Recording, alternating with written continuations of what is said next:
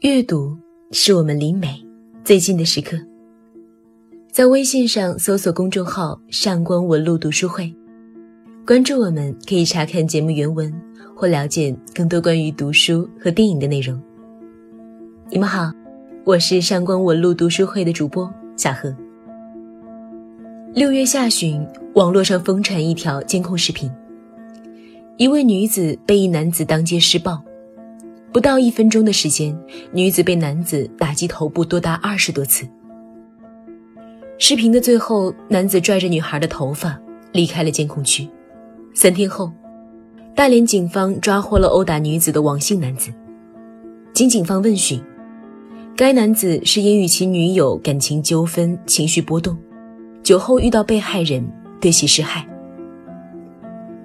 这种因为个人原因随机找无辜者发泄的施害情况，一般被称为无差别伤害，也就是随意选个人发泄一下。但是，我们真的能认为这是随意选个人吗？他会随便选择一个男人伤害吗？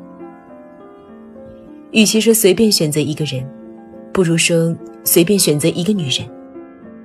女性是弱者吗？如今，在女性意识逐渐觉醒、女性越发独立的今天，我们似乎无权这样说。但我们不得不承认，女性和男性生理上的差异导致了力量上的悬殊。过去的这半年，女性遭受强害的新闻屡见不鲜。然而，女性处于弱势的，又何止在捍卫自己生命安全这一方面呢？千百年来。男权都是一桩巨大的阴影，这桩阴影之下，摇曳着太多女性的恐惧。最近在微博上看到一个话题：恐婚者在害怕什么？话题参与者很多都是女性，而答案也如出一辙：怕出轨，怕家暴，怕生育，怕变成黄脸婆被嫌弃。其实，远在八十多年前的中国，有一位东北女孩，几乎经历过现在女性所恐惧的一切：遭遇家暴、爱人的抛弃，甚至差点被卖去妓院。她被称为二十世纪三十年代的文学洛神。她曾痛心地说：“女性的天空是低的，羽翼是稀薄的。”她在文坛的地位。从文学评论家夏志清对他的小说《生死场》的评价里可以窥见，将中国古老农村刻画之深刻，实在胜过鲁迅的呐喊彷徨。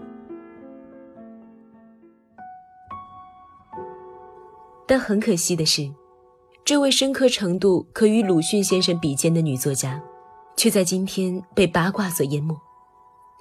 人们仅仅对她的桃色经历津津乐道。关于她跟过多少个男人，怀过几次孕，而他作品本身却不被关注。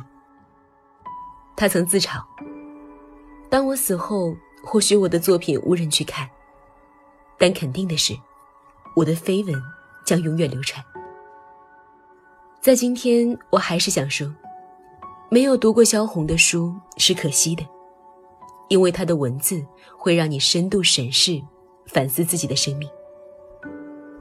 生死场的故事始于一个夏天。一开头就是一个很平常的事件。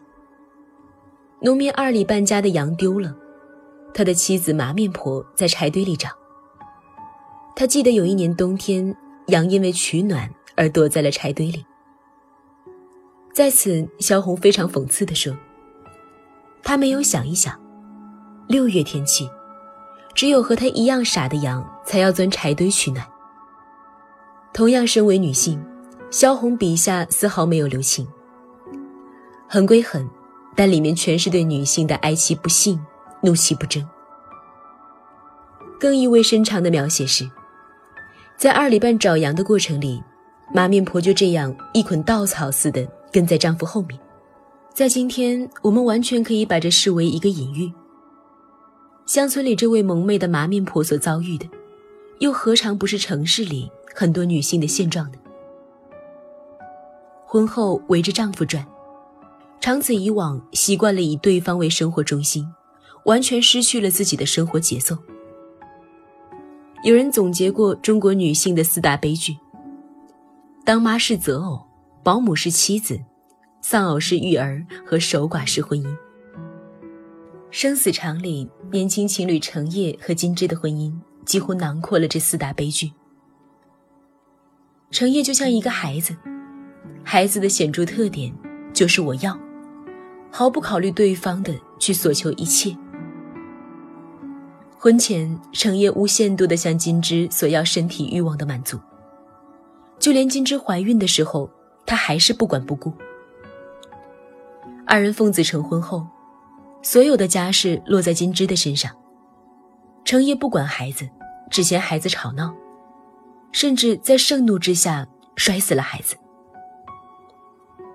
而村子里最美丽的女人月英，更是遭遇了残忍的命运。